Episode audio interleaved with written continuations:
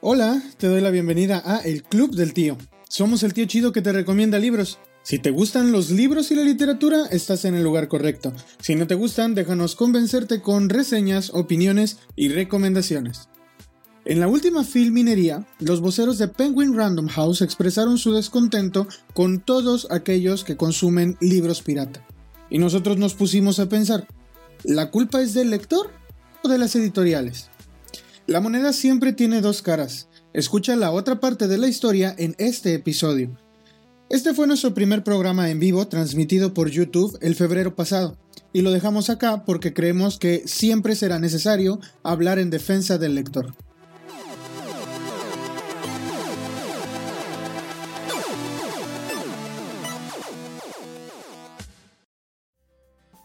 Entonces, eh, de las preocupaciones que hay acerca de, sobre, sobre el tema de, los libros, ¿no? Y justo en, ese, en este momento se llevó esta pues plática que el eh, eh, lo dañino que es para las editoriales que se consuma que se consuma el, el, el, mercado pirata de los libros. Desde el punto de vista de las editoriales, ellos criminalizan a los, a los lectores por hacer este tipo de prácticas, ¿no? Y la piratería no nada más es comprar libros físicos en pirata, sino también el PDF, el EPUB, el hacer toda esta pues lectura fuera de, los canales legales. ¿No? A ver, dicen que no me escucho mucho. Voy a tratar de. Ahí me escucho mejor. Ah, exacto. Charlie. Igual. No, sí, sí, te escuchas bien. Sí. Aunque el detallito ese de que se escucha. Como es que tu micrófono es muy sensible, yo siento. Sí. Bueno, ahí no sé si me escucho bien. Sí, perfecto. Bueno. Sí, Charlie. Eh, ¿Satisfecho? ¿Ya? ¿Te tenemos contento? este, espérame tantito. Antes de seguir eh, hablando al respecto, me gustaría darle la bienvenida a una amiga nuestra que nos está acompañando, porque ya se están dando cuenta la gente de que no estamos solos. Eh, pues aquí está nuestra amiga Brianda. Y hola Brianda, ¿cómo estás? Hola, hola tíos. Muy bien. Contenta de estar acá. Qué bueno. Y fíjense que este, eh, como les comentaba eh, al Hazred, es que este tema de hecho nos lo propuso ella, por eso nos, por eso nos está acompañando.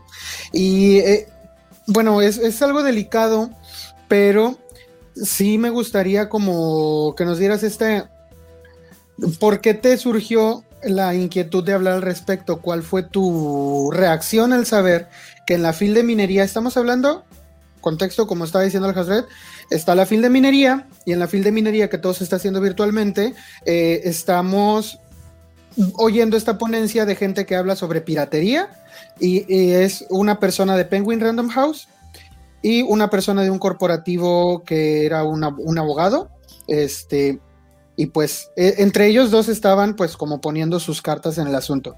¿Qué fue lo que te llamó la atención de esta charla que te alentó a hablar? Este, sí, bueno, en primera, yo siempre he estado interesada en, la mediación lectora y eh, en temas de promoción lectora.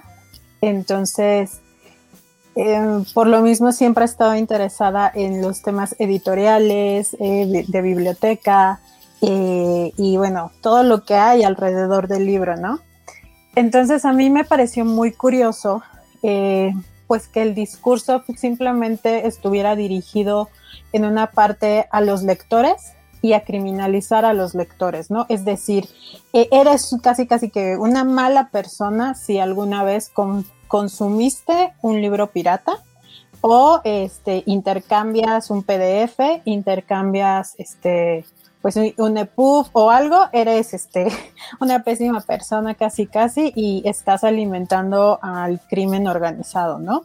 Eh, y también por ahí en la plática se comenta el trabajo eh, pues de un grupo que se, hace llamar La Pirateca, que es un, pues es un grupo que se dedica a, circular libros, ellos este, los escanean y todo esto y los ponen de manera libre.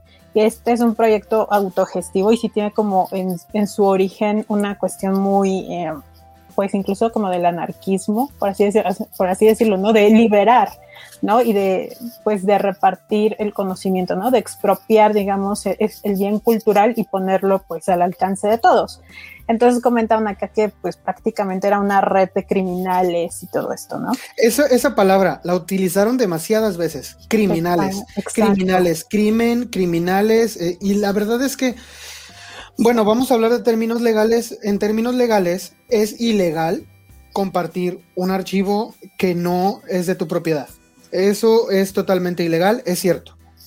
Y hay que decirlo, comprar un libro que no eh, está impreso con los derechos este, necesarios es ilegal. Y eso sí es un delito. Pero de allí a hablarle a tus lectores y decirle, es que tú eres un criminal porque en alguna ocasión compartiste un PDF, e, e, eso ya me parece un discurso muy fuerte de parte de una editorial que eh, tiene todo el mercado prácticamente para ellos solos. Entonces, eh, le está hablando a todos los lectores, porque no hay ni un solo lector que no haya consumido una sola cosa de Penguin Random House. Entonces, les está hablando así a todos sus lectores, les está diciendo criminales a todos sus lectores. Se me, me parece algo, sí, medio escandalosillo para mí, porque yo sí me sentí ofendido un poco de que, de que quisieran llamarnos así. Y, y ahora lo que a mí me gustaría hacer es un poco como analizar esto, estos, eh, estas expresiones, los, los aspectos que ellos enumeraron o nombraron de lo que se hace con el libro y como ir nosotros sí a lo que no hicieron ellos, que es como la raíz, el por qué sucede lo que sucede. Es decir, ellos hablaron de algo que existe, la piratería, y es un delito, sí, es cierto, pero no hablaron de por qué existe eh, esa piratería y por qué los lectores, hay muchos que necesitan requerir a ella para tener acceso a, pues, al, arte que es la, literatura. Entonces, ¿qué les parece si empezamos con eso? Yo vi, yo, yo, me, me eché el video un par de veces y, por ejemplo, primero que nada, hablaron sobre libros impresos que son piratas. Y entonces aquí sí me gustaría hacer la, la pregunta a ustedes. ¿Alguno de ustedes en alguna ocasión compró un libro pirata? Sí, por supuesto. Sí. Yo también. Y, pero les voy a, pero ahí está el asunto. Antes de que nos, antes de que le hablen al 911 y nos manden, y nos manden traer presos, eh, ellos dijeron por qué uno puede confundirse con un libro pirata. Y es que ellos dijeron, es que ya no, ya no hablamos de copias, hablamos de clones. Y eso es lo importante. Eh, ¿Cómo es que una persona que se dedica al crimen organizado, como ellos lo, lo están denominando, tiene acceso a los originales de los archivos para imprimir y cómo tiene esa persona acceso a la, a la imprenta y a todos los, los, eh, materiales para poder imprimir exactamente igual. ¿Se han puesto a pensar ustedes en alguna ocasión cómo es que hacen estos clones? Pues en realidad yo creo que la mayoría viene justamente de las imprentas que usan las editoriales para poder hacer eh, la, porque ellos tienen el material. Exactamente. las especificaciones, eh, obviamente ya está la maquetación del libro, todo lo tienen ellos. Entonces, pues obviamente es muy fácil reproducirlo. Además que evidentemente el material pues viene de donde se está imprimiendo el tiraje, ¿no? De las... Pero ¿saben qué es lo que pasa? Si ustedes se fijan, ¿qué, ¿qué señas daban para hablar sobre un libro pirata? Que trae detalles con la tinta. O sea, a mí también me pareció un poquito de locos cuando... Exacto. Sí, que trae detalles con la tinta que puede venir este mal impreso, que le falten capítulos, que venga este volteado, ¿no? También que lo comentaban. Que viniera mal que viniera mal este, unas páginas en, en otras. ¿Saben qué? A mí me ha pasado, y lo dijimos en un podcast, que yo me encuentro libros así originales comprados en Gandhi, comprados en Porrúa, comprados en, en Sangrons, comprados en Liverpool. Así me tocan esos libros. Y saben qué? mando mensaje a las redes sociales de la editorial o así, no te contestan para decirte, ah, sí te lo vamos a cambiar. aparte, aparte ni siquiera hay, garantía, ni siquiera hay garantía de parte de, ni de las librerías ni de ni de ni las editoriales. Eh, yo en una ocasión compré en el péndulo una, una, edición del Zorro Rojo eh, y venía con un hoyito en, la, en, la, en, la, contraportada, en la, en la pasta de atrás como que a la hora de, hacer el, el, emplaye, cuando lo pusieron en la caja, algo vio una piedrita y la aplastó y le hizo un hoyito, ¿no? A mí eso personalmente no me gusta. Me, da escosor, no me gusta que tengan esas cosas los libros, ¿no? Y eh, yo dije, oye, ¿sabes qué? Pues mira, tiene esto, cámbiamelo. Pero ya fue después, no, no te lo puedo cambiar. Así venía, no puedo hacer absolutamente nada, ¿no? Y, el precio no lo bajan.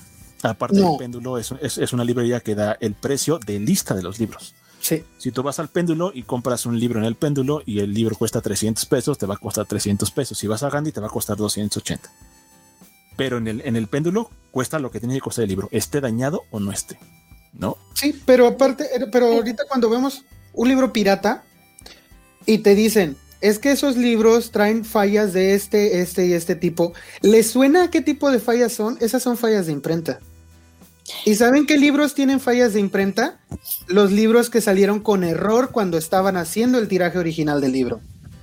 Entonces, ¿de qué son esos libros pirata que son? Son libros que ellos no quisieron mandar a la librería y que de alguna manera se deshicieron ellos de estos libros que no sirven para ellos por su control de calidad. Y entonces, ¿qué termina pasando con esos libros? Ellos no le quieren perder, porque obviamente nadie quiere perder en su negocio. Entonces, ¿qué pasa? Pues no hay de otra.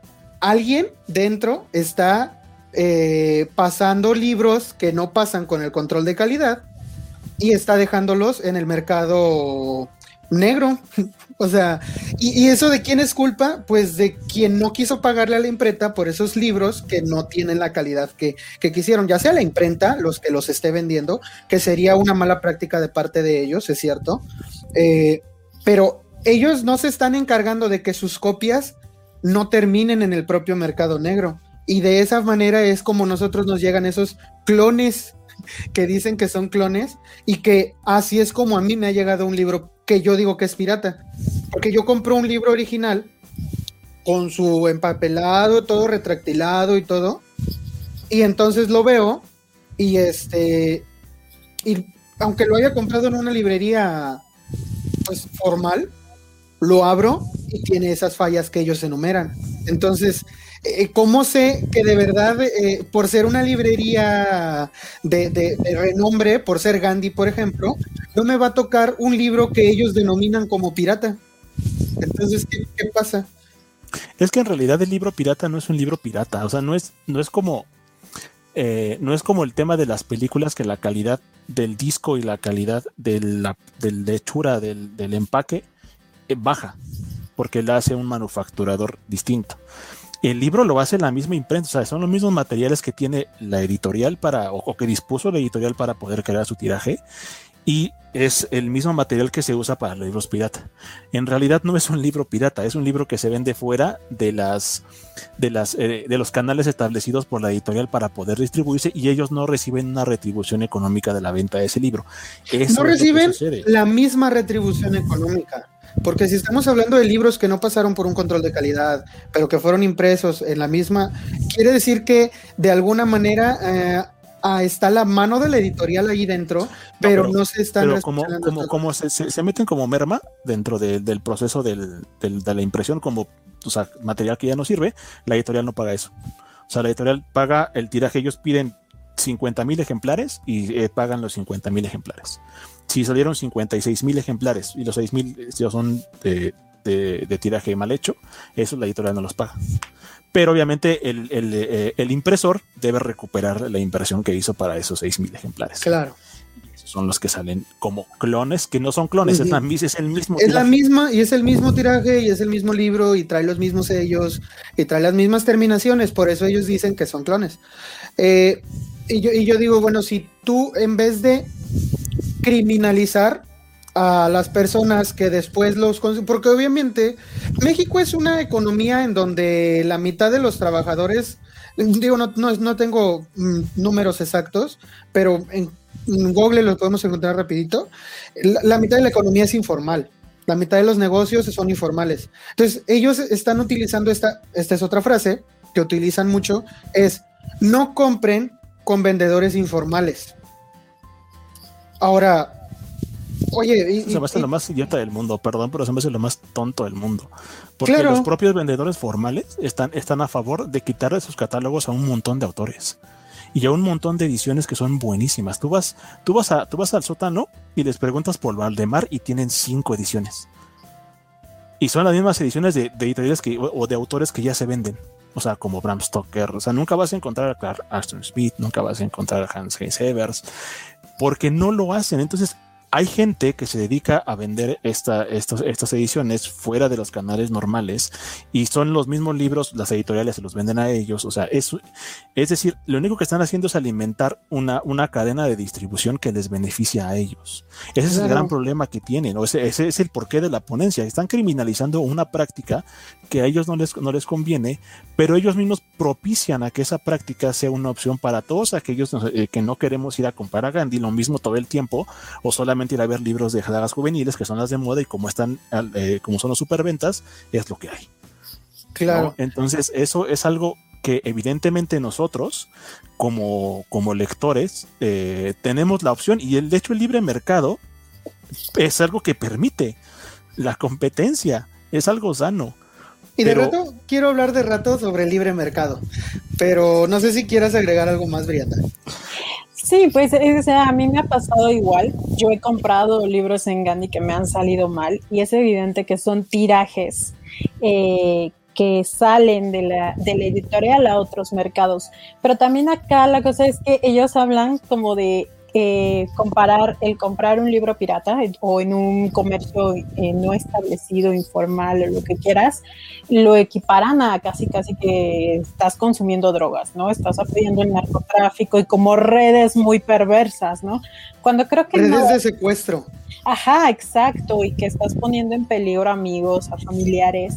Y a mí también eh, lo que me preocupa es que cuando eh, se toca este tema, lo vuelvo a decir, solo se responsabiliza al lector, pero tampoco se ve de qué otra manera los lectores pueden acceder a los textos eh, sin consumir a lo mejor la piratería, ¿no? O sea, es decir, es como solo puedes consumir los libros de esta manera y si no, mejor olvídate y no los vas a leer, olvídate, ¿no? Porque también, que bueno, no sé si vayamos para allá, pero eh, pues a mí me parece que hay libros, por ejemplo, que si no accedes por medio de la piratería, nunca vas a leer el texto, ¿no? Por ejemplo, Rabia, ¿no? Claro. o sea, porque Stephen King dijo, yo ya no quiero que se edite este libro, entonces solo podrás acceder a él, este, pues, de segunda mano, pero muy caro porque, pues, se ha encarecido porque sabemos que ya no se va a editar, o pirata. O sea. Y que estamos hablando de que cuando, cuando hablas de que consigues un libro de segunda mano, no siempre estás consiguiéndolo con un vendedor formal. Eso también, ¿no? y eso también, o sea, y ellos también están criminalizando al hablar de, de personas que, que, trabajan en la informalidad, están también criminalizando a nuestros queridos vendedores de libros de segunda. Y, y la verdad es que los vendedores de libros de segunda, al, al ser eh, ellos, personas que conocen a muchas más personas, también consiguen libros bien retractilados y bien cuidaditos que están nuevos y, te los venden, te los pueden vender como originales porque lo son. Y entonces mm, e, ellos también le están diciendo, no, es que si tú le ves un retractilado a alguien que vende de, de ese tipo, es pirata. Entonces también están metiendo a todos en la misma bolsa. Es cierto, es cierto lo que tú dices, hay libros que no se pueden conseguir de otra forma consigan mi lucha en una edición este, legal. No está. Yo lo, está, yo lo estoy buscando. Yo no lo quiero comprar pirata. Pero, pero pirata lo puedo conseguir ahorita. Basta con teclear unas cositas y en Mercado Libre lo consigo pirata. Entonces. Además, con mi lucha pasa algo, pasa algo, algo extraño. Incluso las ediciones que había eh, de, de manera legal cuando se podía publicar el libro de mi lucha eh, están recortadas, no, no son las ediciones que Hitler en su momento eh, publicó. ¿Por qué? Porque evidentemente hay todo un trasfondo tras ese libro, ¿no? Que sobra decir que hay. Y, aún así, eh, no se, se, puede conseguir ya únicamente a través de, de, de, un, de, un, distribuidor o de una impresión pirata, ¿no? Igual que el tema de rabia, etcétera. Que a final de cuentas eso, a, a, mí también, desde mi punto de vista, y esto sí quiero, ese es, mi, ese es mi gran tema con Stephen King. Yo no creo que sea justo para nadie que, que, que él prohíba una, una obra por sus calzones. De hecho, siempre se ha dicho que una vez que, una vez que la obra se hace, la obra ya no ya es. Ya no es del autor, sí. Claro. Depende mucho de, de, qué tipo de contrato haya hecho él a la hora de, de, vender el libro, pero sí creo yo que no tendría que, que ser ya un capricho del, del, del, escritor el si se imprime o no se imprime otra vez. Claro. Mira, aquí nos está diciendo Vamos, vamos, déjame leer tantito el, el, el, este, el comentario de, primero el de Jesús Arriola que dice que tenemos un papá pirata, no, no tienes un papá pirata, tienes tres tíos piratas. este, y Juan, Juan Charlie dice, yo compré rabia, también soy un delincuente. Sí, Carlos, sí, Carlos, si lo compraste con un vendedor. Temo decirte que sí. Sí, que, que no está afiliado al Seguro Social ese vendedor, entonces sí es pirata, porque eso es lo que dijeron en el video de la FIL. Y sabes qué es lo peor de, digo, desde mi punto de vista, eh, en este, en este primer apartado, lo peor yo, que yo le veo a este video es que eh, ellos están queriendo, queriendo hacer, hacer su, su, ponencia desde el punto de vista de que ellos son los buenos, de que les estamos haciendo daño, de que uno no quiere eh, que, el, que, que, el, que el mercado prospere, que estamos haciendo o que infringimos la ley en, en, en, función de desaparecer el libro. No, porque no les compramos a ellos. De desaparecer no, trabajos, estén de desaparecer miles de trabajos, de desaparecer la fuente de ingresos de, de, miles de familias que viven del libro y, y, y que, que nosotros, al ser lectores y que en alguna ocasión eh, hayamos comprado con un vendedor informal algún libro, ya estamos poniendo en peligro de, eh, una manera terrible toda la cadena del libro y la, vida de una editorial. Y, pues la verdad es que son palabras muy fuertes y son palabras que ellos dijeron. Cuando tú le dices a un lector, es que por tu culpa vamos a dejar de hacer libros. ¿Cómo le dices eso a un lector? O sea, a tus lectores. Porque repetimos, no hay nadie que no, que no haya leído algo de Penguin Random House. Eh, y no hay nadie que no haya leído algo de Penguin Random House porque Penguin Random House es todo. O sea, son poquísimas las editoriales independientes que están aparte de Penguin Random House. Es más, Anagrama creo que ya mero o ya se hizo Penguin Random House. No me acuerdo, no sé si tengan el dato. De hecho, ¿Mm? Océano, Océano lo, lo, vendió aquí como que ellos eran distribuidores exclusivos de Anagrama, o sea que eran, nos hacían el favor de traernos Anagrama a México desde España, pero la realidad es que lo quieren absorber como parte de su grupo. Es que yo, yo me enteré, bueno, por ahí estuve este, checando en las redes, este, que es, no me acuerdo si en 2017 corría mucho el rumor de que querían eh, fusionar eh, a Anagrama, lo querían vender, pues como vendieron Alfaguara, como vendieron, pues, pues como han vendido todo, porque ahorita Penguin Random House tiene todo, tiene, bueno, Penguin Random House ahorita, como compró la editorial B, es como tiene a Nova, es como tiene a B de Blog, es como tiene a B de Bolsillo, que si se fijan ya no existe B de Bolsillo, todo lo que era de B de Bolsillo ahora es de, eh, de Bolsillo o de... No, Bucket es de Planeta, que Planeta. Es, ellos son otros, ellos son otros. Eh, en, en español tenemos dos editoriales enormes, gigantes, que son Penguin Random House y Planeta. Planeta es una editorial que nace en España, y pues de ahí empezó a absorber igual que igual que Penguin Random House, pero Planeta no es no sé si está dentro de las seis más grandes editoriales del mundo, pero sí debe de estar eh, por ahí. Penguin Random House es la segunda o tercera más grande. Y, está a punto, eh, de, de, hacer de hacerse más grande todavía, porque uno de sus competidores en Estados Unidos, y no estamos hablando del, del, del idioma español, estamos hablando del mundo, en todos los idiomas. Eh, en, en, inglés, Penguin Random House, creo que sí es la segunda más grande, creo. En, en inglés le, le compiten eh, los de las librerías, ¿cómo se llaman? no me acuerdo, no, me acuerdo el nombre, tengo, tengo los, es que son nombres en inglés y se me olvida.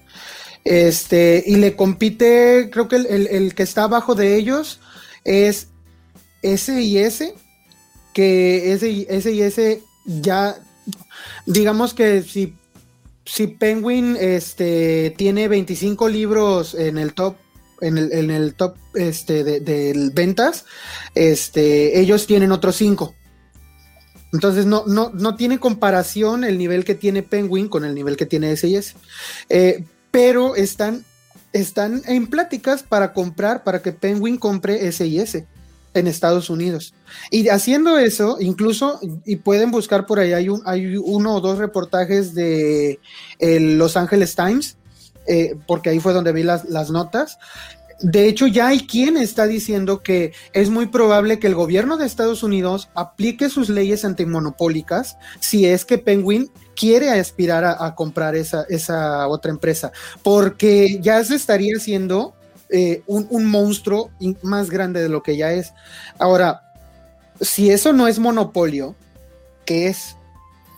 Y es que en realidad eso sí es un crimen, un crimen grave. A eso es a lo que voy. Entonces, estás criminalizando a tus lectores, pero tú qué estás haciendo. Claro.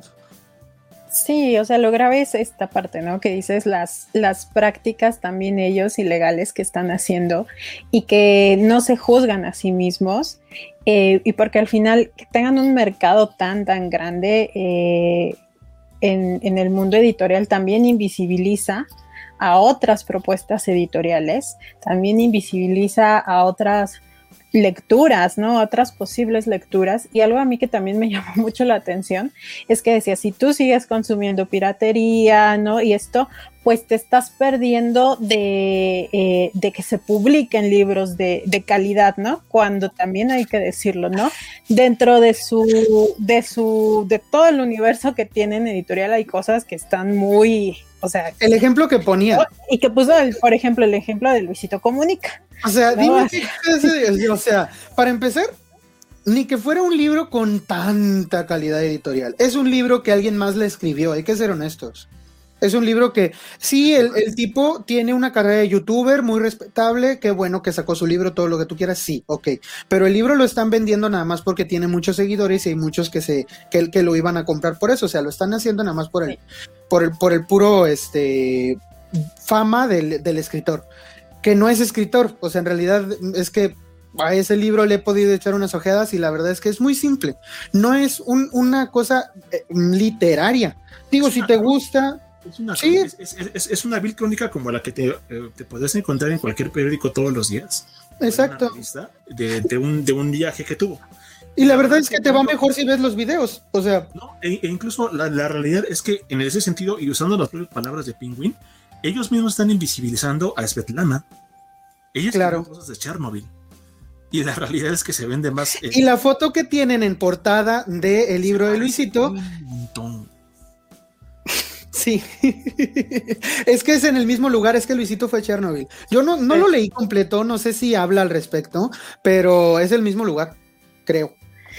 Sí, y también, o sea, es como súper, o a mí me pareció muy curioso, por ejemplo, que un grupo editorial tan, tan grande que está absorbiendo el mercado eh, se queje también de estos temas cuando hay otras editoriales eh, pequeñas, independientes, que han abierto sus catálogos. Por ejemplo, está el caso de Caja Negra, que ellos publicaron a Brenda Navarro, Casas Vacías, y este y lo dejaron libre. Y de ahí mucha gente lo empezó a leer, a leer, a leer, y fue cuando Sexto Piso decidió publicar a Brenda Navarro, por ejemplo. Y estamos hablando de proyectos editoriales independientes que creo que ellos sí se la están jugando todos los días para sacar libros. Y están... Hicieron Sexto Piso, Almadía y este otro, ¿cómo se llama? Mm, son Amadía, sexto piso y no me acuerdo cuál es el tercero. Eh, son que son tres editoriales independientes que hicieron su campaña. Eh, ¿Mande? ¿No es siglo XXI? No, no, no. Es este sexto piso Almadía y otra editorial más. No me acuerdo cuál es. Este, pero ellos hicieron su campaña porque ellos sí, ellos sí tuvieron que, pero, pero ¿qué hicieron ellos? Redujeron el costo de sus libros para mantener solamente los costos operativos de, la cadena de, producción que tienen para no dejar de pagarle a sus empleados y para poder permitir que los lectores sigan comprando cuando saben que nosotros también estamos afectados por la pandemia. Pero ¿qué hizo Penguin? ¿Saben cuáles son las cosas baratas que pone Penguin? Bueno, Penguin, hablando de todo lo que hace Penguin, eh, las cosas baratas son las que no venden. Es decir, un libro no vendió suficiente, lo bajan de precio y, no vendieron esas cosas bajadas de precio, lo bajan todavía más y así es como de repente consigues cosas a 69 pesos en Gandhi, que es eh, una edición de, de, bolsillo de algún libro. Así es como consigues este, no sé, eh, hay, hay, muchos libros que yo he comprado que son libros que son descatalogados. Ah, pues miren estos. Estos libros son de una editorial que se llama La Factoría de Ideas. Ya no existe la Factoría de Ideas. Desafortunadamente ya no existe. Y la Factoría de Ideas, ¿saben quién se quedó con todo su catálogo? Nova. B, Ediciones B. Yo no sé cómo le, yo no sé cómo le podrían hacer para para quedarse con esos derechos, pues seguramente como todo se remató, este, porque tenían deudas con sus acreedores, pues los derechos de, reproducción pues también se venden, los consiguió B y luego Penguin compró B y entonces Penguin saca, ¿saben cuánto me costaron estas cosas? No me costaron ni, ni 900 pesos los ocho libros. Y Penguin un solo libro de Nova en pasta dura lo venden 1200 pesos. Uno solo. Entonces, eh, no le estarán perdiendo, digo yo, o sea, neta. Eh, no, no, no cuidan a sus lectores y luego se quejan de que sus lectores tienen que acudir a opciones más baratas para conseguir lo que quieren leer. Entonces. Y fíjate que, por ejemplo, digo, eh, hay, algo que a mí me llama mucho la atención, que incluso hay, hay ediciones de ciertos, de ciertos autores que eh, están disponibles durante más tiempo y incluso a veces antes de que salgan las librerías en la piratería que en las propias librerías. Y la verdad es que también tengo que decir una cosa, la calidad de muchos libros piratas a veces es mejor que la calidad de los libros que, tiene, por ejemplo, de bolsillo. ¿No? De bolsillo es, es o sea, si, tú ves la edición, esta edición, por ejemplo, que tengo, ¿no? De, de, de la guerra no tiene, no tiene rostro de mujer eh, el papel es, es de lo más chafa que se puedan encontrar en el mundo. Sí. Es casi. Sí, sí, sí, es una edición bien, es una, es una edición bien chafita. Digo, el libro vale totalmente la pena, pero los materiales están bien chafitas. ¿Y cuánto te costó? Fueron casi 300 pesos, 298. A mí me costó 298. eso, 298. Y estás pagando 298 pesos por un libro que tiene la calidad de estos a lo mejor. Y no es ni pasta dura. Este es un libro de Julio Verne que me costó. Este fue de 70 pesos. Porque es una colección con materiales súper chafas de una editorial que se llama RBA, que seguramente quien nos esté viendo a lo mejor ya los, ya los ha visto por ahí. Y, este libro tiene materiales muy chafitas, es papel, yo creo que más chafa que papel periódico. Y, pero me costó 70 pesos, no me puedo quejar. O sea, ¿qué, es, que estoy pidiendo por 70 pesos? Pero por 300, no me, no, no me gustaría ver ese mismo papel en, el, en un libro de 300 pesos. Y es muy parecido al papel que tiene tu libro, porque yo tengo la misma edición que tú. Sí, claro, y aparte es, es, un poco raro, ¿no? Cuando, obviamente cuando distribuyes tanto y tienes ese poder de producción, o sea, los tirajes son tirajes enormes, o sea, si tú comparas el tiraje, por ejemplo, no sé, de algún libro del Fondo de Cultura que son 10.000 piezas, con los tirajes enormes que hace Penguin Random House. Estamos hablando de cientos de miles o de millones. Y que eso te, por sí, de por sí te tiene que abaratar costos de producción y ellos están apostando mucho a bajar la calidad de los libros. O sea, eh, yo últimamente no he comprado nada de Stephen King, que me gusta, pero, o sea, porque los libros ya son libros que no te van a durar, ¿no? Me compré, por ejemplo, Misery, eh, lo leí en la biblioteca y dije, quiero tener este libro. Eh, lo tenía así, este, ni, ni, siquiera lo había abierto y dije, bueno, ya lo voy a volver a leer. Lo abrí y está del asco, ¿no? Y, y, yo cuido mucho los libros, o sea, me gusta mucho el objeto libro. Y son libros que por más cuidado que quieras tener, se están deshaciendo, o sea, hay que decirlo, ¿no? Son libros desechables. Entonces, no están apostando, vuelvo otra vez, no están apostando a dar calidad eh, en cuanto a oferta también, o sea, porque, o sea, algo que a mí me parece muy, muy feo es, por ejemplo, cuando Penguin Random House en España saca ciertos libros y no te los trae acá a México. Por ejemplo, tienen esta mm, pues, poesía de bolsillo y yo estaba buscando el libro de Anne Sexton y acá eh, mucho tiempo eh, lo tuvieron simplemente disponible en, la, en el formato EPUB o en línea, ¿no? Y no lo encontrabas físico. Incluso yo, yo fui este, a la feria de, del libro y les pregunté, oye, ¿tienen este libro acá? Pues la feria. Y me dice, no, no, no lo traemos. ¿No? Y entonces, si tú quieres conseguirlo, eh, pues ¿Cómo lo tenía que pedir a España, ¿no? Y me sale más caro el envío que el propio libro, ¿no? Entonces también ellos están decidiendo qué libros nos traen, qué libros podemos consumir en, en América o en, en, el caso de México, no sé cómo sea en Argentina, ¿no? O en otros países, pero sí, o sea, también ellos están decidiendo qué es lo que leen sus, y lo deciden, lo deciden precisamente porque tienen todo el mercado para ellos solos y no solo deciden eh, qué te quieren vender, sino en cuánto te lo quieren vender y con qué calidad te lo van a vender. Entonces, al final de cuentas, el que sale perdiendo es el lector porque estás comprando libros que, que pues no te gustan por precios que no te convienen, hechos con materiales que no te van a durar. A durar. Entonces, yo creo que ahí es donde radica quizás el, el, eh, el bueno, mi disgusto personal, más, eh, más con esta ponencia en particular, porque en realidad eh, la piratería no está haciendo nada malo. Es, un, es una práctica ilegal, eso es, hay que reconocerlo, pero la verdad es que acerca la cultura a muchísima gente. En lo que en su momento hicieron las bibliotecas, hoy lo está haciendo el PDF y el EPUB. Está acercando, está, está masificando la cultura y de verdad hay excelentes libros, excelentes traducciones, excelentes ediciones en EPUB y en PDF. Sí. No, basta decir una, me llamó mucho la atención un tweet que puso Valdemar. Eh, en algún momento eh, alguien les dijo, oye, y bueno, para toda la gente de acá, de América, que nos es muy complicado conseguir tus ediciones, Valdemar, ¿por qué no nos vendes un catálogo digital? Y Valdemar les dijo, no lo voy a hacer porque si hago un EPUB lo van a, lo van a hacer pirata. Y dijo después Valdemar, aunque no es mala idea porque la verdad la cultura es para todos. Me encantó ese tweet. Porque una, una, una editorial de, de, o sea, ustedes eh, eh, imaginen lo que le cuesta a Valdemar hacer un libro. A la propia editorial le cuesta muy caro porque son libros de muchísima calidad son caros, son libros caros, pero la realidad es que son libros que valen cada centavo. Pero que una editorial te diga, sabes que estoy a favor de que se, de que lo que yo hago, que a mí me cuesta lana, se pueda distribuir, eso habla de la calidad de personas que están detrás de las editoriales. Y eso habla de por qué le ponen tanto amor a hacer un libro, ¿no?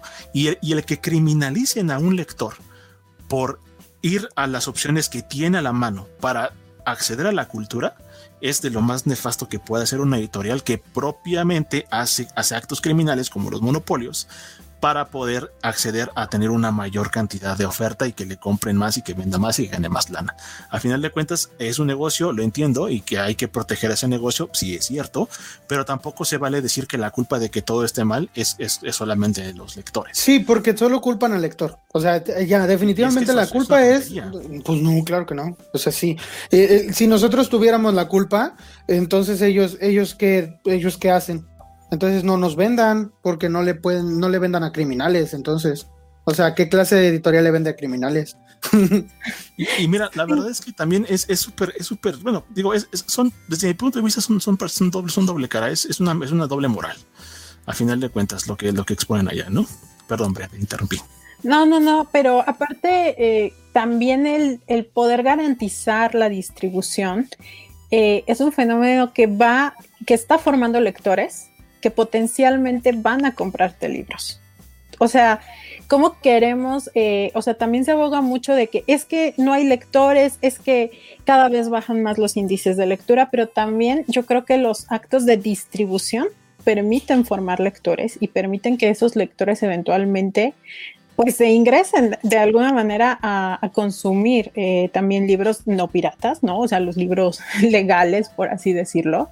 Eh, por ejemplo, yo pues en mi vida de lectora, lo digo, sí he adquirido en algún momento un libro pirata. La primera vez fue por desconocimiento. Yo no tenía, o sea, estaba súper chavita, estaba súper chavita, tenía 16 años y yo ni por acá pensaba que, que, un libro se pirateara, ¿no? Pero también en algún momento accedí a libros eh, piratas o copias o reproducciones en mi vida universitaria, que es algo que también, ¿no? En Twitter eh, causa mucho revuelo, porque aparte esta nota la publicó la UNAM. La UNAM, y, es que la UNAM, es que hay que decir, la UNAM es quien organiza la filminería. La UNAM es quien la, la, la patrocina, la organiza, la funda, y, la UNAM es quien está permitiendo que se haga este foro. Y aquí también, porque también lo dijeron, este, estaban hablando de copias este, y, de, y, de, libros electrónicos. No solamente de, libros que compras en un tianguis, que, lo más seguro es que sean piratas, sino también de, libros que fotocopias. Y, y la UNAM, siendo una universidad pública en México, la educación de sus alumnos depende, en, si no es en un 50%, en más del 50% de las fotocopias de los libros. ¿Por qué? Porque por esta, por esta cosa de que las editoriales tienen los derechos de las ediciones y no las reimprimen, entonces los alumnos solo tienen la opción de sacarle copias a los libros de las bibliotecas o solamente hay libros que, de hecho, hay libros que están en la biblioteca pero no los puedes agarrar porque se te van a deshacer en las manos y los tienen que digitalizar y entonces se los dan a los alumnos en, en formatos electrónicos para que puedan disponer de ellos y hacer sus trabajos porque de eso depende su educación. Y ellos al mismo tiempo, cuando están hablando de que todo esto es un crimen, también están criminalizando a las nuevas generaciones de alumnos que están en la UNAM, que es la que organiza este foro. Entonces, se están tirando en el pie. Además, ¿sabes qué? Yo siento, yo siento que eso es una, una barbaridad enorme, porque aquí hay un crimen real, aparte del, del tema de la piratería, que es la discriminación están discriminando a todas aquellas personas que no tienen los medios económicos para poder acceder a un libro. Es decir, como no tienes lana, no puedes comprar, no puedes leer. Eso, es, eso es mucho más grave que, la tontería que están diciendo de que nosotros somos casi casi una organización terrorista por comprar un libro pirata y que estamos a punto de personar. Porque lo que dijeron fue, lo que dijeron fue, es que tú compras un libro pirata y ese libro, ese dinero de ese libro pirata termina en manos de personas que tienen gente secuestrada en sus sótanos. Y yo dije, no inventes, o sea, neta, yo, yo voy y yo veo a una señora que neta, si fuera secuestradora, no creo que tuviera un puestecito afuera de minería. Eh, allí vendiendo sus cositas, ¿no? Y alguno que otro libro. Entonces, yo, yo, igual. Si los secuestradores vendieran libros, no serían secuestradores. Definitivamente. no, creo que lo hicieran. y, Ajá, y perdón, pero vuelvo a lo mismo. También, por ejemplo, las ferias del libro que son eh, son, son, lugares y se piensan como eventos para acercar los libros a la lectura, este, los libros a los lectores, perdón, ¿no? Fomentar la lectura, pero por ejemplo, yo siempre que voy a, ferias de libro, yo nunca veo que Penguin, eh, Random House o Planeta, por ejemplo, pongan un tipo de descuento. O sea, los libros los vas a encontrar al mismo precio que están en las librerías. Y por ejemplo, yo siempre voy a, a, comprar eh, libros de la editorial Cerro Rojo y ellos siempre dan, o sea, un 10% de descuento, por ejemplo, ¿no? O sea, es, a lo mejor es un descuento súper pequeñito, pero, o sea, te están dando ese incentivo, ¿no? Están, o sea, están reconociendo que el ir a una feria del libro tiene un sentido y pues especial, ¿no? Aparte te atienden súper bonito, te cuentan con todo el amor que, de qué se trata el libro y todo eso, y es muy personalizado y, y no solo ellos, ¿no? O sea, muchas de las editoriales independientes que, que, llegan ahí son las que te ofrecen descuentos, son las que te enseñan cómo está este, su, línea editorial y ahí es total, eh, totalmente despersonalizado, ¿no? Por ejemplo, con Penguin, con Planeta, ¿no? Eh, entonces sí, o sea, sí me parece que ellos tampoco eh, se han cuestionado qué pueden hacer ellos si están tan preocupados porque exista la piratería. Bueno, ¿cómo incentivo? ¿Cómo reduzco la brecha? Y, cómo posibilito que otros lectores que no tienen la posibilidad de acceder al libro eh, pues me consuman, ¿no? Pues poniendo de repente un descuento significativo o llevando mi catálogo a bibliotecas o abriendo algunos de mis libros para que se lean en digital. No sé, o sea, pero ellos no, no, no se proponen eso, ¿no? O sea, no, quienes abrieron, pues. Los que hacen este tipo de cosas, como bien dices, los que incentivan al lector a tener o a conocer más al escritor, son las editoriales independientes. Por ejemplo, Fondo de Cultura Económica abrió muchísimos de sus libros de, de, distintos tipos de, de, su catálogo, sacó bastantes libros y los puso en digital, solo disponibles en su página de internet, no para descarga, pero para que los veas en su página de internet. Es decir, si tú tienes tu celular, te puedes meter, buscas el libro y lo lees. Eh, yo les comentaba cuando, cuando hablábamos de cuento corto, que la colección Vientos de Pueblo, que, se sacó a finales del, a principios del sexenio, perdón, este, como una iniciativa para fomentar la lectura, casi todos los números de, de esa colección están disponibles, creo todavía, ahí en la página del Fondo de Cultura Económica. Entonces ya no tienes que gastar en comprarlos. Y de hecho son libros que no son libros, son folletines que cuestan 10, 20 pesos pero ellos están tomando la iniciativa de abrir parte de su catálogo. Eh, también hay otros libros que puedes, que puedes, eh, en Amazon, por ejemplo, abrieron su sistema de audiolibros a ciertos audiolibros para que tú los puedas escuchar. en, otros lugares, libros electrónicos este, para sus propias aplicaciones en algunas librerías. Pero ninguno de estos es de estas grandes editoriales que, que, pues no, es que ellos tienen sus derechos y ellos los cuidan, pero sí es un medio de vida, uno lo entiende. Claro que es un negocio. Es decir, nadie imprime libros por amor al arte. Nadie imprime libros solamente porque quiere que se hagan disponibles para todo. Lo que sí hacen solamente por amor al arte es subirlos pirata a internet. Porque eso sí lo hacen sin ningún, sin ningún beneficio a cambio. Más que quizá tráfico de publicidad en alguna página, que pudiera ser lo único de lo que pueden sacar provecho. Pero, pues honestamente, eh, y, no, no, creo que sea tanto el golpe como, como el, el golpe que ellos pretenden que la piratería les está haciendo, no creo que sea tan grande teniendo el soporte para mantener los precios que están manteniendo, cuando, unas, cuando otras editoriales han tenido que disminuir sus precios a más de la mitad para subsistir solamente para limitarse a subsistir. Aquí, hay algo interesante y va ligado al, comentario que nos dice José Gallardo, ¿no? Que dice que la preocupación sobre este tema está sobredimensionada. Mi experiencia ha sido que los lectores quieren apoyar las cosas que les gustan y si pueden apoyar a sus artistas favoritos, lo harán. Estoy totalmente de acuerdo con eso. Y justo con el tema de lo que está haciendo eh, Fondo de Cultura Económica, es justamente eso, este te abre la ventana, te pone un texto que puedas leer en su página te pone un audiolibro que puedes escuchar gratis eh, para que te enamores y después yo puesto, te, apuesto lo que sea que un lector que, que se enamora de la obra de un, de un autor lo va a buscar en él, lo va a buscar si puede en físico, lo va a comprar en físico. No, quizás no ahora, pero cuando tenga los medios económicos para hacerlo, lo hará. Esto, eso es otra cosa también que, que yo creo que está totalmente fuera de contexto y que ellos lo dejaron fuera de contexto, que es el, acercar la cultura a los lectores, la cadena de distribución hacia el lector. Porque a final de cuentas eso también es una estrategia de mercado. Es una estrategia que yo considero muy buena, porque si yo te doy a probar algo y te gusta, seguramente vas a venir a buscar más. Y eso es algo que Penguin no quiere hacerlo, aunque tenga la infraestructura y tenga eh, los medios económicos para poder hacer algo de este estilo, no lo hace. Y la verdad es que Fondo de Cultura Económica es una editorial súper pequeñita, es bien chiquita, prácticamente es mexicana. O sea, hay muy poquito que se distribuye al extranjero y lo que llega al extranjero llega. Es solo mexicana y quiero que diga, quiero que sepas una cosa.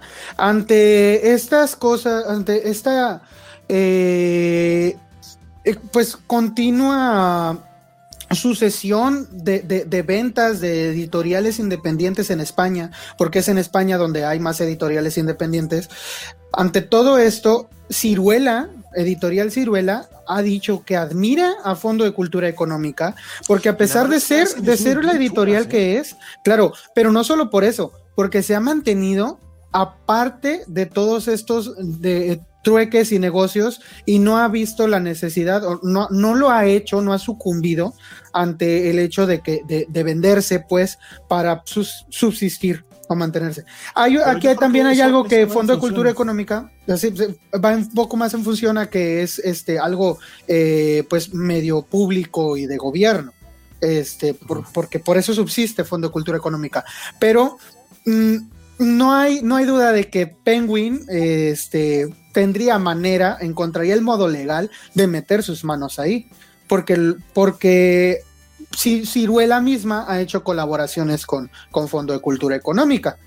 Entonces, el sexto piso eh, justo pasaba con el libro que te recomendé de Ángela Carter, eh, acaba de hacer una, alianza sexto piso con, eh, con, el, gobierno y es una edición preciosa, preciosa de verdad. Está bien bonita. Todos los cuentos, todos los cuentos de Angela Carter están ahí reunidos que recién descubrí esta autora y la verdad me encantó, me fascinó así, me voló la cabeza y, dije, me, tengo que conseguir esta edición, ¿no?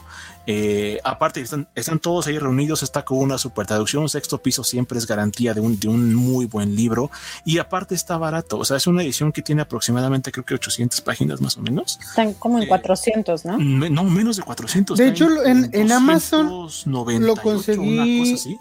En Amazon lo conseguí como en 260. Ajá. En 260 me, me, terminó saliendo y este, pues estaba en descuento porque sí costaba 400. Ah. Pero, este, sí, sí. Pero digo, también eso es una cosa que hacen los lectores, que casi no puedes hacer con libros de Penguin, que es buscar. ofertas. Claro. Y es este.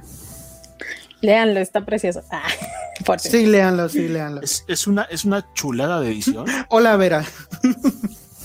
Miren, casi no les estamos prestando, es que perdónennos, este, sí es, es que sí leemos el chat, los comentarios que nos, que nos dan, pero abramos esto ahora para, para ver, a ver, díganos sobrinos, ¿qué opinan ustedes al respecto? Por ejemplo, Micaela nos comentaba que en Argentina es igual, que aquí en México. Entonces, pues sí, sí le creo porque, porque pues sí, o sea, Penguin está en todos lados eh, y tiene los derechos de... Es que cuando venden los, cuando venden los derechos, son los derechos de distribución en el idioma, no en un país. Entonces, eh, incluso eh, en, las, ediciones en español que se vendan en Reino Unido, las tiene que controlar la misma empresa que las tenga en, en español en México o en Argentina. Entonces, este, también lo que, lo que dice José Gallardo me, me, agrada porque él habla de este escritor que se llama Brandon Sanderson, que es un escritor que sus libros cuestan carísimos en español. Y en inglés hay, hay, hay varias ediciones de esos libros, pero por alguna razón, ahora de que ve, mira, les voy a enseñar una edición que Ah, esta edición es de B y es de uno de los libros de Sanderson. Pero B ya no es B, ya es Penguin. Este libro ya no lo volvieron a editar. ¿Saben cuánto cuesta ahorita? cuesta, cuesta 1200 pesos en pastadura solamente. Entonces, este libro bien te hubiera podido costar 200 eh, o 300 pesos porque es, es de bolsillo, es pasta blanda, pero Penguin lo quiere dar en 1200. En, bueno, eh, digo 1200 porque no está disponible en México, ojo, no está disponible en México. Eso lo compras trayéndolo de España, porque acá ah. Nova no vende eh, casi cosas y a veces traen cosas pero las traen después y cuestan mucho más caras todavía que en España o en Europa. Entonces, ahí, está el problema. Entonces, ¿a qué se va uno? Y exacto, creo que ese es también el punto, ¿no? O sea, ¿cómo apoyas a los lectores? Vuelvo a lo mismo, o sea, ¿cómo estás apoyando a tus lectores y cómo los estás formando si limitas tu catálogo y decides eh, o, no reimprimir a ciertos autores o decides que no vas a distribuir en, tu, en, su país porque para ti no es negocio, ¿no? Eh, yo le comentaba, yo comentaba hace poco que tengo muchas ganas de conseguir el libro Otra Vuelta de Tuerca ilustrado por Ana Juan, porque a mí me encantan los libros ilustrados, ¿no? Soy, soy muy, muy fan. Y acá no lo consigues, o sea, solo está la versión electrónica, que sí es muy barata, son 69 pesos, pero un libro que es ilustrado, que tiene cosa, muchas cosas alrededor, que no te lo distribuyan, eh, Planeta, o sea que aparte también es uno de los grandes grupos editoriales, pues sí es como muy frustrante, ¿no? Y dices, ¿por qué? O sea, ¿por qué no apoyas a tus lectores? ¿Por qué? Y, ahora con los nuevos medios, eh, pues podrías preguntar, incluso, oye, lectores, me comprarían este libro, no sé, o traer tirajes pequeños para probar, pero no están haciendo esa chamba también y no se están uniendo. Eh, con bibliotecas, con las propias librerías, o sea, no se están uniendo para fortalecer la distribución. Entonces ahí es como, también, ¿qué quieres que hagamos? No se solidarizan con el lector, o sea, el, negocio es claro, o sea, es un negocio. Y claro, que sacar eh, copias eh, ilegítimas es ilegal, por supuesto que lo es. Eh, el asunto aquí es que la culpa no siempre, no toda la culpa es del lector. No toda la culpa es del consumidor, porque el consumidor lo quiere conseguir a un precio asequible. Entonces, no, no puedes ponerle, eh, y a mí me preocupó la, la, frase con la que comenzó la representante de Penguin, porque ella empieza diciendo, la gente dice que en México no hay lectores, pero yo siempre veo muchos lectores. Señora, trabaja en una editorial. Señora, usted usted trabaja en una editorial, ¿cómo va a creer que no va a estar rodeado de lectores? Yo soy el único de, la familia que Claro, claro. Pero, no pero, pero no, hay piratería, porque a final de cuentas, si no fuera negocio, ¿para qué hacer una copia de algo que no se va a vender? sí, claro. Es, algo estúpido decir pero, eso. Pero hay, que, pero hay que reconocer una cosa la verdad es que los lectores sí son pocos en comparación con otros países. México está leyendo alrededor de tres libros anuales. O sea, y, eso contando los libros que los alumnos leen para la escuela a veces. Y entonces, eso no es un país de lectores en donde en Europa, por ejemplo, la mínima ronda de 10 a 20. Entonces, en un año. Y, acá viene el INEGI y hace su, su, conteo y cuando arroja sus datos nos dice que no, que en México se leen dos o tres libros al año. Y esos dos o tres libros los vendes carísimos, menos te los van a comprar.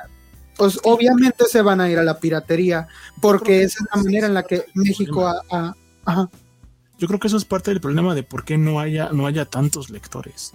Porque justamente el, están, están haciendo de, están, los que están tomando un rehén en su sótano son ellos con la cultura. La verdad. O sea, están, están haciendo de la, o sea, lo que quiere hacer, y no entiendo por qué, justo con el, con el ejemplo que viste ahorita del libro de, de Brian Sanderson, eh, eh, ellos están, tienen los derechos de todo, pero no, no editan nada. Y por ejemplo, algo que a mí me molesta muchísimo es el ejemplo de Minotauro. Minotauro es carísima, señores. Minotauro es una editorial carísima y que aparte en sus cimientos, eh, Minotauro dice que ellos hacen, hacen ediciones especializadas en ciencia ficción, terror y fantasía, ¿no? Solo se dedican a esos géneros en particular.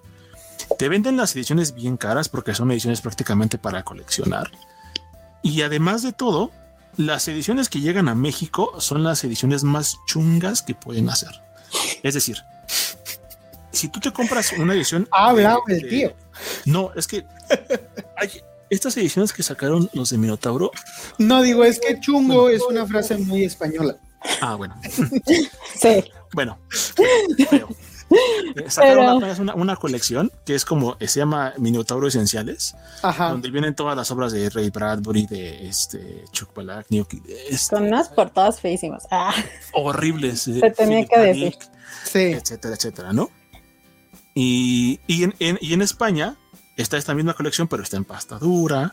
Eh, el papel es mucho mejor. Con materiales mucho más cuidados también. Exactamente, ¿no? Y, eh, y aparte aquí llegan y te lo venden exactamente al mismo precio que se venden. Exacto. eso, eso es como también algo que no lo puedo entender, porque ves que los precios, o sea, si tú haces las conversiones, son similares pero acá deciden traer libros de mala calidad, o sea, mal parados. Entonces eso sí es, es muy triste. Y yo recuerdo, antes de que Minotauro fuera comprada, o sea, sí, eh, sus calidades, eh, los libros llegaban bien. Aquí a, México, por ejemplo. Porque era Argentina, o sea, Minotauro era Argentina. Y, y, y, la calidad de los libros, incluso Minotauro fueron los que iniciaron toda esta, esta ola de, de descubrimiento de autores de ciencia ficción porque acá en México no llegaba nada de Isaac Asimov, no llegaba nada de, de, de, Ray Bradbury, o sea, era, era, era prácticamente desconocido y ellos apostaron y después llega el monstruo Penguin Random House y lo compra. Y se va a España y en España se hace un relajo, ¿no? Porque bueno, han de saber que Minotauro era, era de, de, de Porrúa, Porrúa era Argentina y después la compran en España. Y se vuelve una editorial muy cara, eh, que hacen, hacen buenos trabajos, hacen la verdad muy buenos trabajos en cuanto a, la, al mantener a los autores, pero la verdad es que el libro es, pésimo, es, es, algo... O sea, el catálogo. Exacto. El catálogo es bueno. Sí. Y aún así, el, catálogo es bueno, pero la calidad del libro, los materiales, sí son, sí son malitos. O sea, sí se espera algo mejor por, por, por lo que estás pagando. Aquí, por ejemplo, José Gallardo nos lo está confirmando en los comentarios que, que, él eh, tiene eh, varios de Minotauro de los de Tolkien y pues aparte de que tienen, de que son muy caros, este, pues el costo es muy, muy, muy alto. Y, pues sí, en México, eh, pues bien raro que te consigas una cosa de esas, muy, o sea, de buena calidad, pues. Y también hay que decir una cosa, en México hay muchos libros que consigues con vendedores, eh, pues no, no oficiales.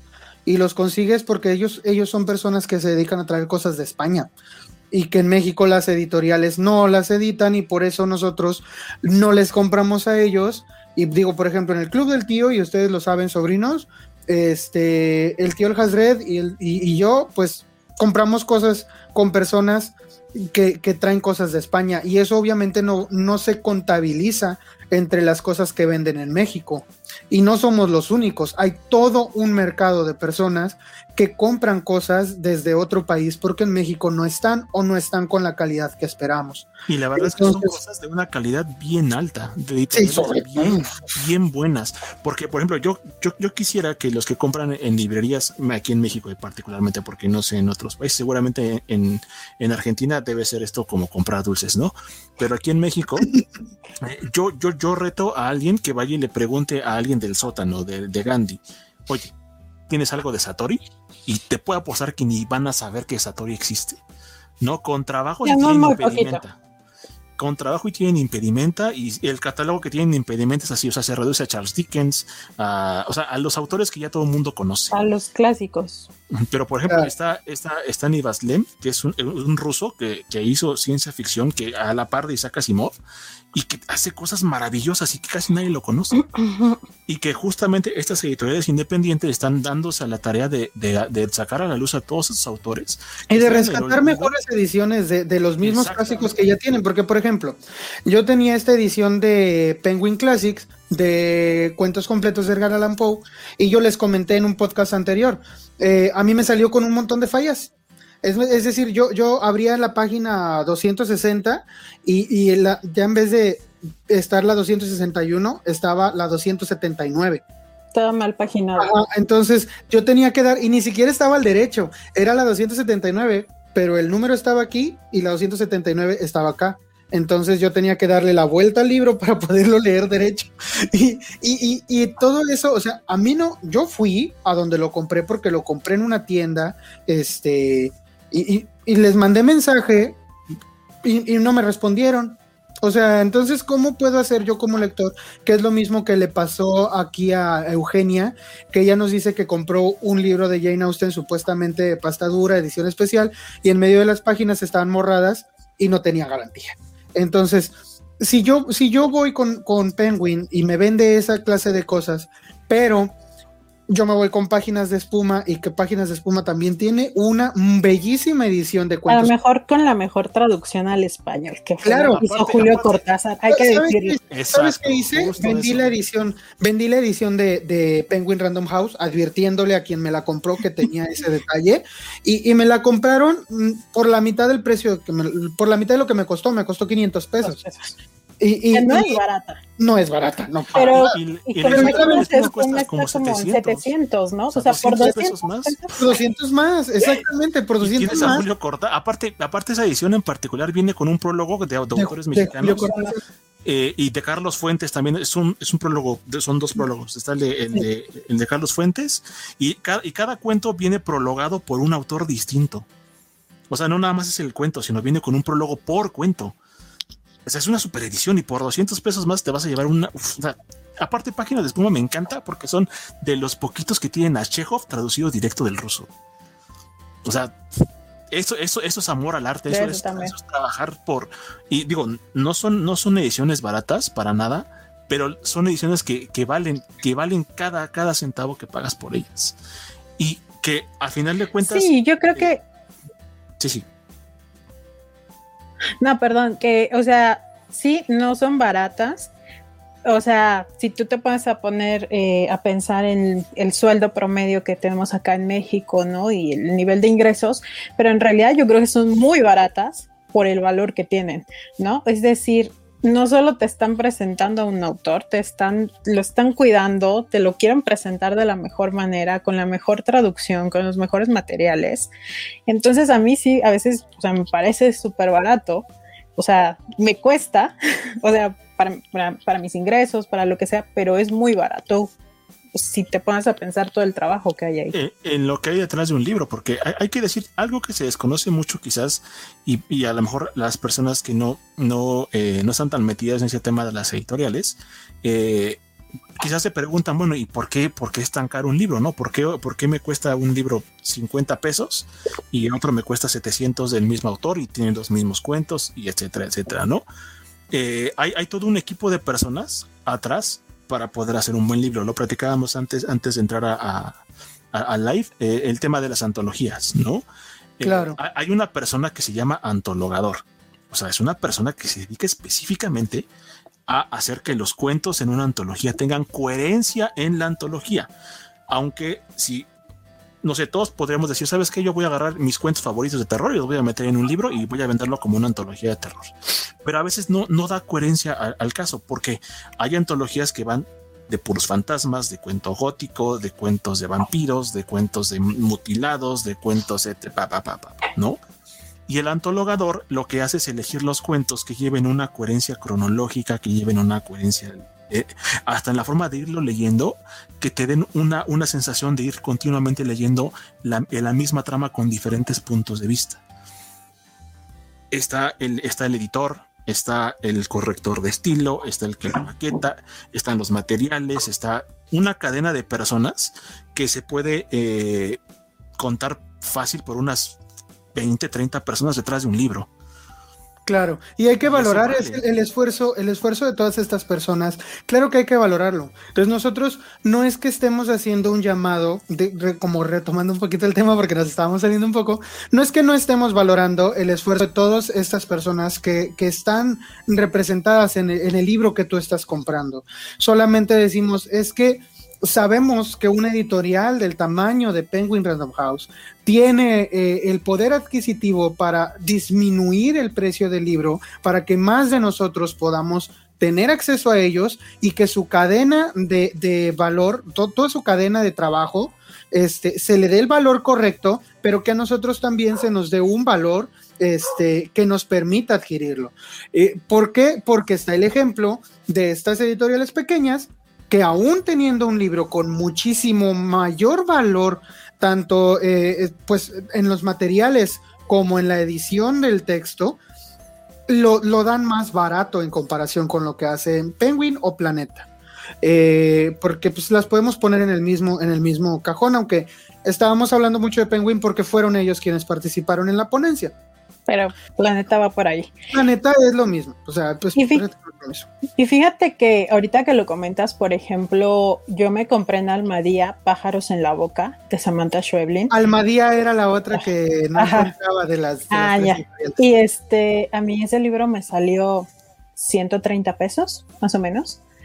Eh, y Penguin ahorita lo, lo está ofreciendo como en 250.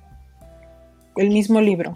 O sea, Y aparte ahí sí no hay de traducción porque ya es Argentina, por ejemplo. Claro, es en ahí, ahí, no es cuestión de traducción, va a ser mejor. Y, y con pésima calidad, ya lo dijimos, ¿no? Entonces, ¿cómo es posible que Almadía, que es una editorial independiente mexicana, chiquita, te pueda ofrecer el mismo libro más barato y con mejores materiales, ¿no? Ese es como el ejemplo, yo creo que claro, de que no hay voluntad tampoco ellos de, pues buscar opciones. Y desafortunadamente, eh, aunque, aunque aquí este, estamos hablando de estas cosas que no nos agradan de la editorial, vamos a seguir consumiendo su material. Porque va a haber libros que, que, vayamos a tener que conseguir con ellos. Por ejemplo, el libro de la lectura del mes, haciendo un pequeño este, comercial, que es el, de La guerra no tiene rostro de mujer, que la verdad es que es la manera más sencilla de conseguirlo, porque ellos tienen una distribución pues muy amplia eh, en sus tiendas. Tienen una distribución muy amplia en sus tiendas este, porque para bibliotecas o para regalar libros son bien marros.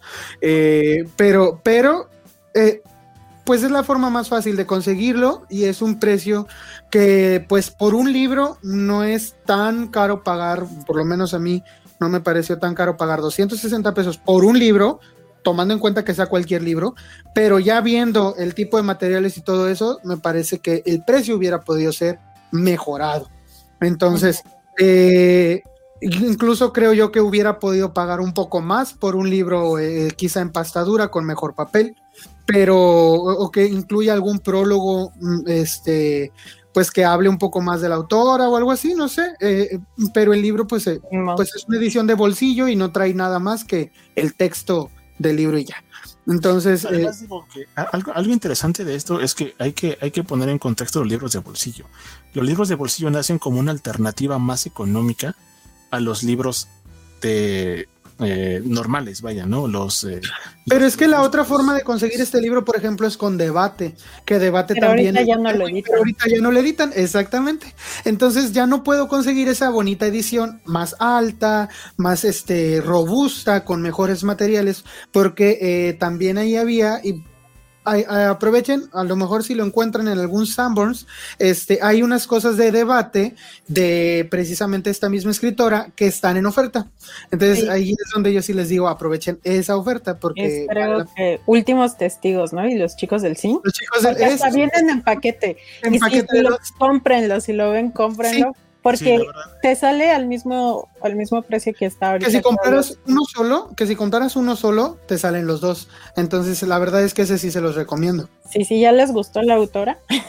pues vaya. la verdad es que es que yo, yo desde, desde que desde que eh, me, me estuve ojeando yo desde Chernobyl me encantó, o sea, la verdad me encantó. Aparte, yo particularmente nunca, nunca había tenido en mis manos una, una edición que hablara de Chernobyl desde el punto de vista como lo hace ella, porque a pesar de que ese ensayo no es un ensayo catedrático como el que, ah, pues pasó esto, las fechas y tal, no, o sea, noveliza muy bien los, lo, que dice, aparte de, que son crónicas, de que son pedacitos narrados por otras personas. Eh, la, forma en la que lo hace eh, es, es, magistral, por eso se ganó el Nobel, ¿no? La verdad es que una, una excelente, una excelente autora y recomendable, y más si lo encuentran en debate, no lo duden, o sea, cómprenselo, la verdad, cómprenselo, porque eh, algo, algo que a mí me, disgusta mucho de, los libros como este, por ejemplo, es que los lees una vez y parece que los has leído 16 veces.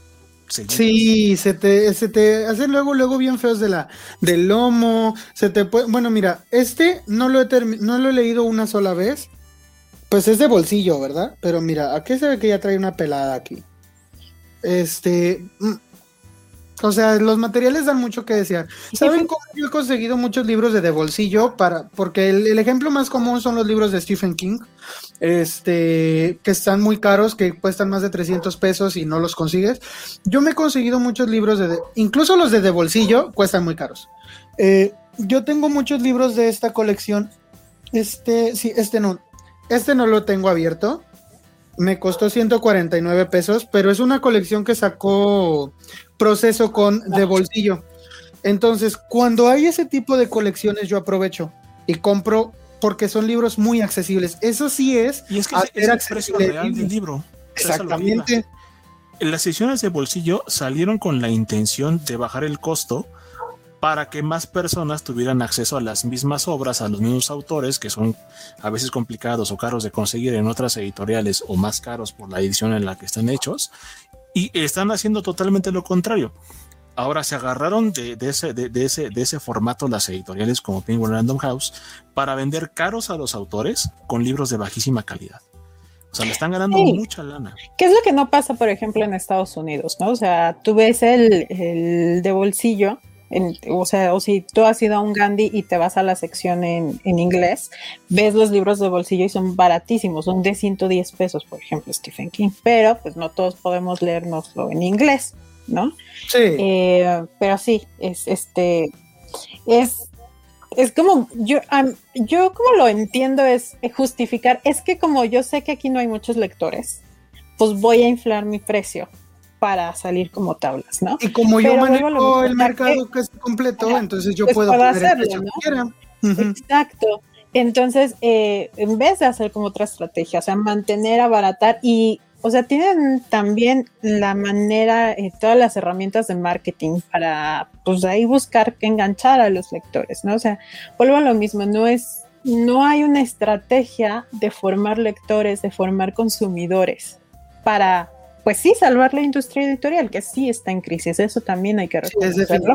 hay una crisis editorial, pero no estamos viendo cómo vamos a formar a los lectores, cómo los vamos a enganchar. A mí algo que, que me llamó también mucho la atención, ellos decían, pues se han incrementado los niveles de lectura eh, durante la cuarentena, ¿no?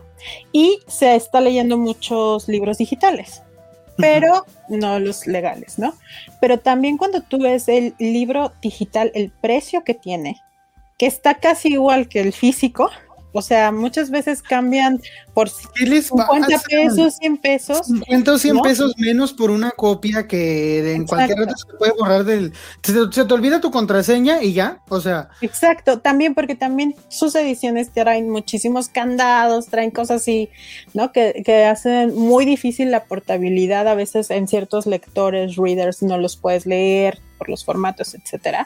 Y pues bueno, cuando hay páginas que se se dedican a distribuir el libro y tú lo puedes traer en tu celular, en tu tablet, en tu reader, en lo que tú quieras, en tu computadora, ¿no? Eh, pues también hay, hay este, ah, pues hace sentido que la gente no quiera consumirte un libro electrónico a los precios, ¿no? Porque pues también, o sea, sí es cierto, a mí, a mí me gusta mucho leer en digital ciertas cosas, pero pues sí hay una cierta sensación, pues, donde falta la materialidad, ¿no? Entonces, pues no vas a estar dispuesto a pagar muchas veces 300 pesos por un libro digital eh, si lo puedes conseguir de otra manera, ¿no? La salida a esto, yo lo, yo lo he considerado, este, es, es estos servicios de libros digitales en, que son como un Netflix, pero de libros.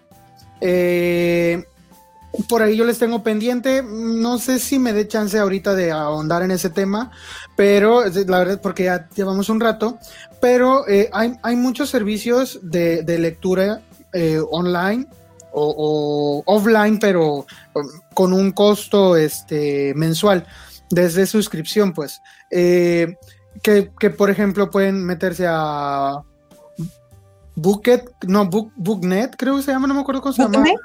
Bookmate, ese. Bookmate cuesta 75 pesos al mes. Entonces, yo creo que si tú eres un lector y quieres eh, pues tener tu conciencia tranquila, quieres ser un, buen ciudadano y todo, porque pues hay que aceptarlo. No, no, no, tampoco es que uno quiera forzosamente eh, acudir a la piratería. No es la primera opción de todo lector. Todo lector lo primero que quiere es comprarlo pero cuando ve, cuando se ve, este, pues, ante esta la realidad. Ah, exactamente, entonces tiene uno que acudir a otras cosas. Está Bookmate que cuesta 75 pesos, está Script que cuesta 150 pesos al mes, está esta otra aplicación. Pero por ejemplo, también había mucho debate, o sea, muchas editoriales, entre ellas Penguin, al principio no querían abrir sus catálogos a estas, a estas plataformas. O sea, sentían que, no les era rentable. Hay, por ejemplo, en, en, yo, porque las testé a todas, para decidir con cuál me iba a quedar yo, porque yo leo, yo les he dicho a ustedes que yo leo en digital, a los sobrinos les he dicho que yo leo en digital, pero yo leo mediante estas plataformas, para sentirme más tranquilo yo un poco, ¿no? Digo, y pues hasta ahorita me alcanza para pagar la mensualidad. Aprovechando promociones también, ¿eh? Porque digo, te dan promociones, ahorita la que yo estoy me costó tres, tres meses por 99 pesos. Este, y, y pues... Eh, o sea, vienes y, y, lees pues no todo lo que pudieras. Sin, mm, Penguin, por ejemplo, tiene pocos libros en, estas, en estas plataformas. Tienen más libros, es Planeta y algunas editoriales e independientes. Valdemar tiene muchísimos. Impedimenta tiene un montón ahí. Sí, en Bookmate, por ejemplo. y en Amazon también. En Bookmate, por ejemplo, eh, están muchísimos libros de los que siempre el tío El les recomienda. En Bookmate está todo lo de Ciruela, casi todo el catálogo de Ciruela. Este, y, y, puedes leértelo y son 75 pesos al mes. Quizá después ahí puedes averiguar qué libro te quieres comprar en físico porque te gustó mucho y lo quieres releer. Y, y, y es algo que yo siento que hacemos cuando leemos en electrónico. Leemos en electrónicos para no gastar tanto en, un libro físico. Entonces... Que no sabes si te va a enganchar. Exactamente, que yo sí tengo esta frase y yo sí lo digo, pero hasta ahorita lo he podido hacer. Cuando ya no tenga las posibilidades económicas de hacerlo, pues cambiaré mi opinión.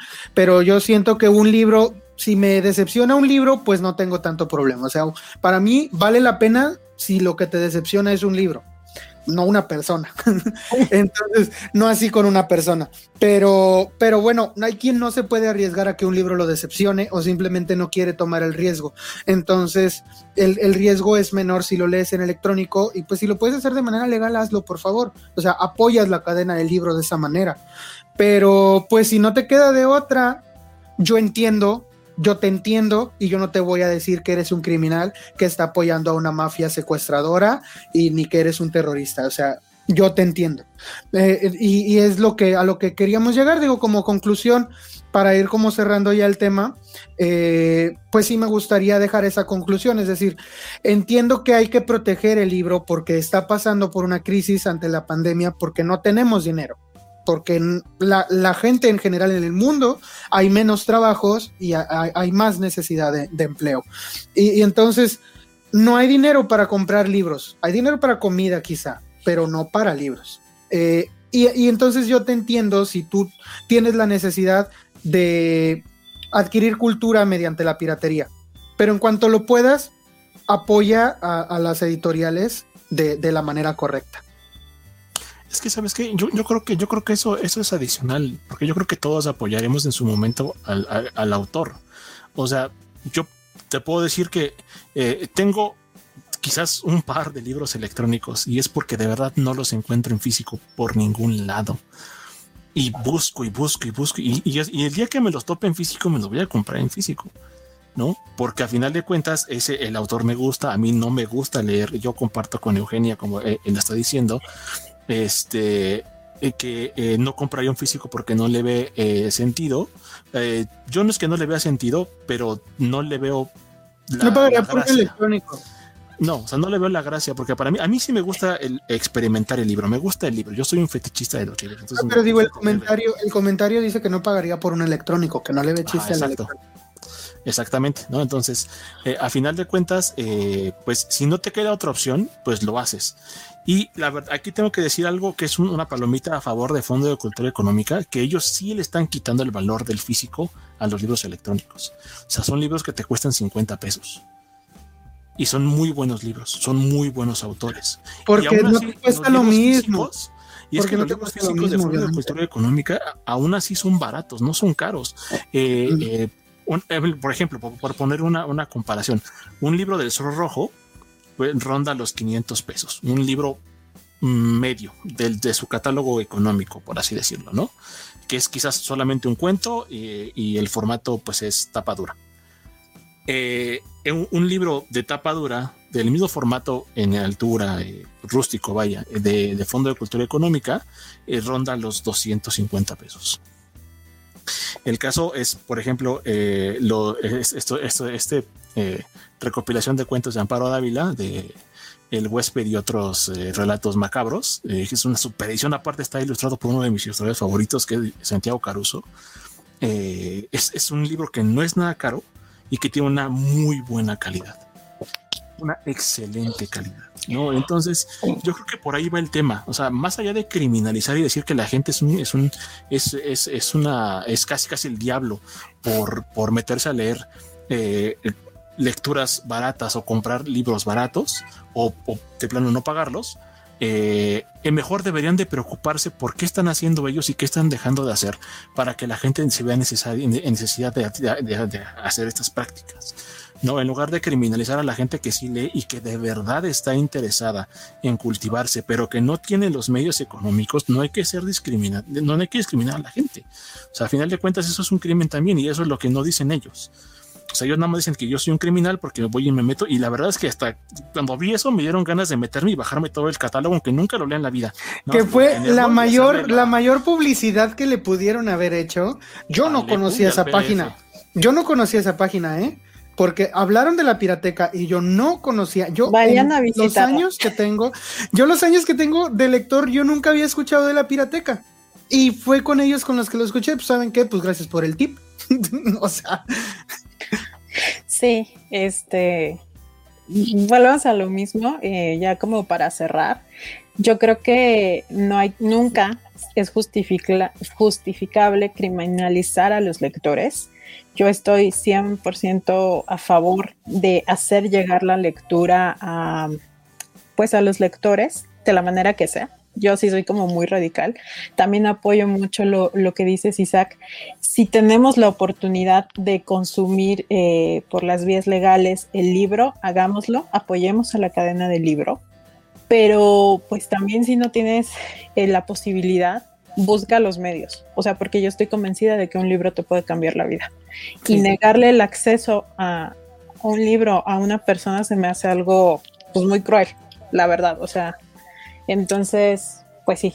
Este... Que eso, eso en realidad sí, sí crea, sí crea criminales. O sea, desde mi punto de vida, perdón, de vista, este, si, si tú, si tú le niegas la cultura a una persona, lo estás orillando a que se pueda convertir en una la persona, porque la cultura algo que en particular tiene es que te ayuda a ser una persona más cívica, una persona que, pueda, que pueda construir un mejor futuro, ¿no? Entonces, entre menos acceso tengas a la cultura, es más fácil que te vayas por otro tipo de actividades. Entonces, al final de cuentas, e, el acto es ilegal porque estás, estás quitándole eh, la propiedad de alguien que se, que se quemó las pestañas para escribir un buen libro, pero yo puedo apostar que los propios autores, como el caso de, de Sanderson, que, están conscientes de que si alguien accede a su obra y le gusta, va a terminar comprando sus libros de la manera legal.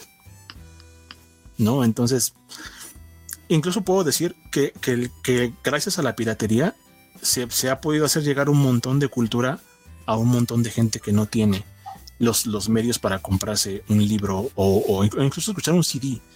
¿no? Un, muchísima música llega a manos de muchísima gente gracias a la piratería.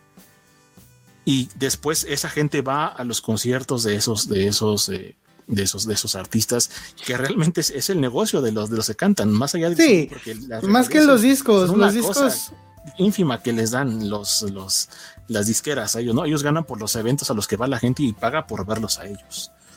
Entonces, la realidad es esa, la piratería es, es, una, es, una, es una práctica que no es, no es correcta, pero tampoco es una práctica que deba, que deba de, ponerse bajo la lupa, porque yo creo que es más importante acabar con el narcotráfico que acabar con los EPU.